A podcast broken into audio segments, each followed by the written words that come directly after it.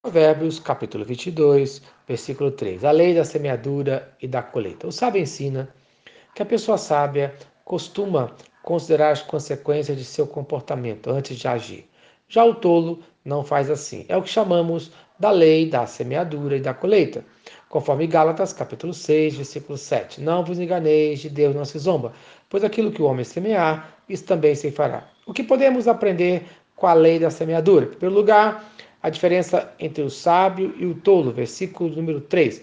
O prudente vê o mal e esconde-se, mas os simples passam adiante e sofrem a pena. Isto é, o homem que é prudente, quando ele percebe o perigo, ele se protege, já o tolo continua no seu caminho e sofre as consequências. O homem prudente uma pessoa sábia que sabe discernir e reconhecer o pecado conforme Provérbios, capítulo 14, versículo 8.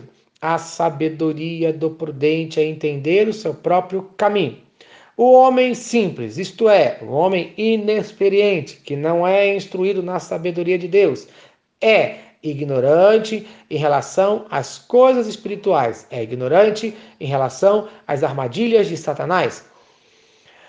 2 Coríntios, capítulo 2, versículo 11: Para que Satanás não alcance vantagem sobre nós, pois não lhe ignoremos os desígnios.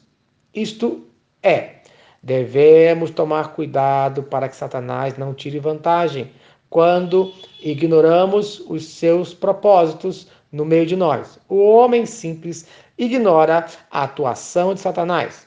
Fala o ditado popular que o pior cego é aquele que não quer ver. A pior cegueira que existe é a cegueira espiritual.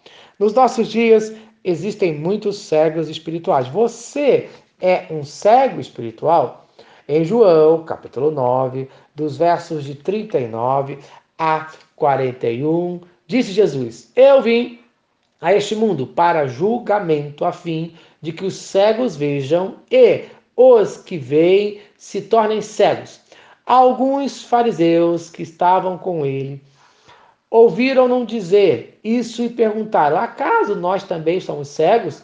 Disse Jesus: Se vocês fossem cegos, não seriam culpados de pecado. Mas agora que dizem que podem ver, a culpa de vocês permanece. Amém. No dia de hoje, clame sabedoria para Deus, para viver como sábio e não como tolo. Clame hoje a visão espiritual de Deus na sua vida, no nome de Jesus. Amém. Vamos orar, Senhor Deus.